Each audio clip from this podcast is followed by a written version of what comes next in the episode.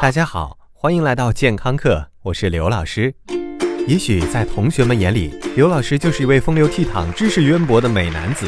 现实中嘛，那确实也是的。但是在某几种特殊情况下，刘老师也会花容失色。比如说，一看见蜘蛛，二看见牙医，三看见成绩单，四看见班主任。所以刘老师也一直在劝美国恐怖故事的编剧写一集背上爬满蜘蛛的牙医大战挥舞成绩单的班主任，按美金求奖一定都没有问题。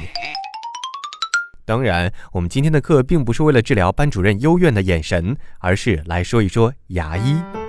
刘老师的美有百分之三十都来自于一口整齐、美丽又大方的牙齿，但是据说为了让他们老老实实的排队待在那儿。我老妈可是费了四乘一百米混合泳接力的力气，才把我数次按住在牙医的椅子上。而对于大部分人来说，去拜访牙医美眉们一定不是一件开心的事儿。那么问题来了，你们多久去看一次牙齿呢？事关千秋万代，实在不能不仔细啊。六个月，这是大多数书本或者专家推荐的次数。但是你们要问他们为什么，他们一定答不上来，因为这个时间并没有任何理论依据。有活得比较长的牙医可能会告诉你，每六个月去约一次牙医的建议，最早可以追溯到十八世纪。但是十八世纪并没有杨澜老师天天抱着苹果啃，还推荐助理啃还能不出血的民间偏方。没血。很好，也没有海狸叔叔和各种冰凉薄荷茉莉花少儿成人抗敏感吹得天花乱坠的牙膏们，所以十八世纪如何能与现在相比呢？在二零零三年，有较真的科学家们就对究竟该多久看一次牙医进行了对比试验。他们的一组试验对象每六个月定期向牙医报到，另一组人每年才去看一次牙医。而实验的结果并没有发现这两组人的牙齿在数年之后有什么好坏差别。所以与牙医约还是不约？究竟还是要看你个人的情况。英国的牙科专家建议，成年人如果牙齿没有感觉到任何不适的前提下，你去拜访牙医的间隔最长可以达到两年。而芬兰的牙科专家在二零零一年的一项研究中，更是建议十八岁以下的小鲜肉们，如果牙齿没有感觉任何不适，看牙医的间隔最高可以为十八个月。所以说嘛，约还是不约，关键看你有没有需求。你知道什么是约炮吗？上上电视不太好啊。但是，一旦约了，就别怪刘老师没有提醒你，别忘了捂紧自己的钱包，因为看牙医总是要比双十一来的放血的多。这就是为什么牙医总能泡上妹子，而外科医生不行的原因。在美国，如果牙医像车险推销员一样，给你上各种不必要的材料和器械，导致你花上大把钞票，他们把这种叫做牙医诈骗。听起来，也许你觉得看牙多花点钱，那是花在了刀刃上，但实际上，很多情况下，你有可能是花在了持刀人身上。比如，牙医哥哥在掰开你的嘴巴之后，和蔼地说：“你的这些洞，填充物都老化了，都要马上换。”或者说：“我们有新型材料，比之前的银汞要安全的多，没有汞释放，为了你的安全，还是要早点换呢。”但这其实，在很多情况下都是欺负你读书少而已。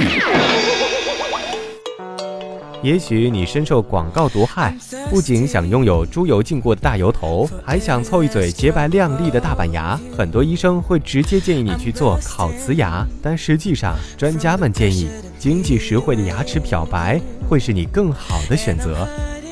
那老师，我们应该如何不被坑呢？除了掌握一点点基本常识之外，如果拍了牙齿的 X 光片，可以要来片子，多咨询几位牙医，综合多人的意见，总不会错的。最后，可能还有同学困扰：我们的牙齿为什么会被虫蛀呢？其实这一直都是一种误区。蛀我们牙齿的并不是活蹦乱跳的虫子，而是糖分在牙齿表面化合产生的酸性物质。在我们的祖先还没有开始吃糖之前，应该是全世界人类牙齿最健康的一段时间。但当糖和各种含糖量高的东西进入我们生活之后，人类的龋齿率开始迅猛增长。直到现在，大家都吃精细食物的前提下，每十个小朋友中，据说有九个都有咬合不正的问题。直接的结果那就是牙套妹作为一种审美取向成功的走进无数少男的春风中所以要想牙齿好就必须忍受没有糖的寂寞。放得下甜品吃得像祖先才能还你一个灿烂的笑容。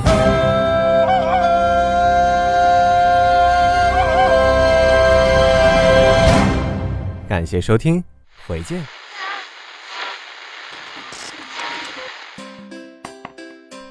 二十块钱能干嘛？买包烟？你知道吗？你吸入的焦油比包装上标明的至少高一倍。那买盒进口饼干？你知道吗？你会摄入大约四百大卡的热量，需要在跑步机上奋勇向前一个小时才能消耗掉。呃，那我买盒高端健康水果汁好了。你知道吗？市售果汁中含有大量糖分，而糖已经被正式列入世卫组织的风险名单中了。最好的办法是每月多花二十元，可以每周多听两期健康课，了解更多权威知识、专家解答，还有丰富活动。现在就拿起手机搜索“健康课”的全拼，进入健康课官方微信，点击右下角会员俱乐部，成为最健呃最健康的 VIP 会员吧。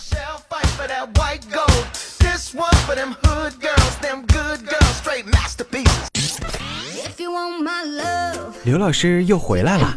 除了化作你家 WiFi 流量之外，刘老师还可以存在于以下地点：微信平台搜索“健康课”的全拼，官方讨论群九四四零八零七八，以及百度贴吧。回见喽。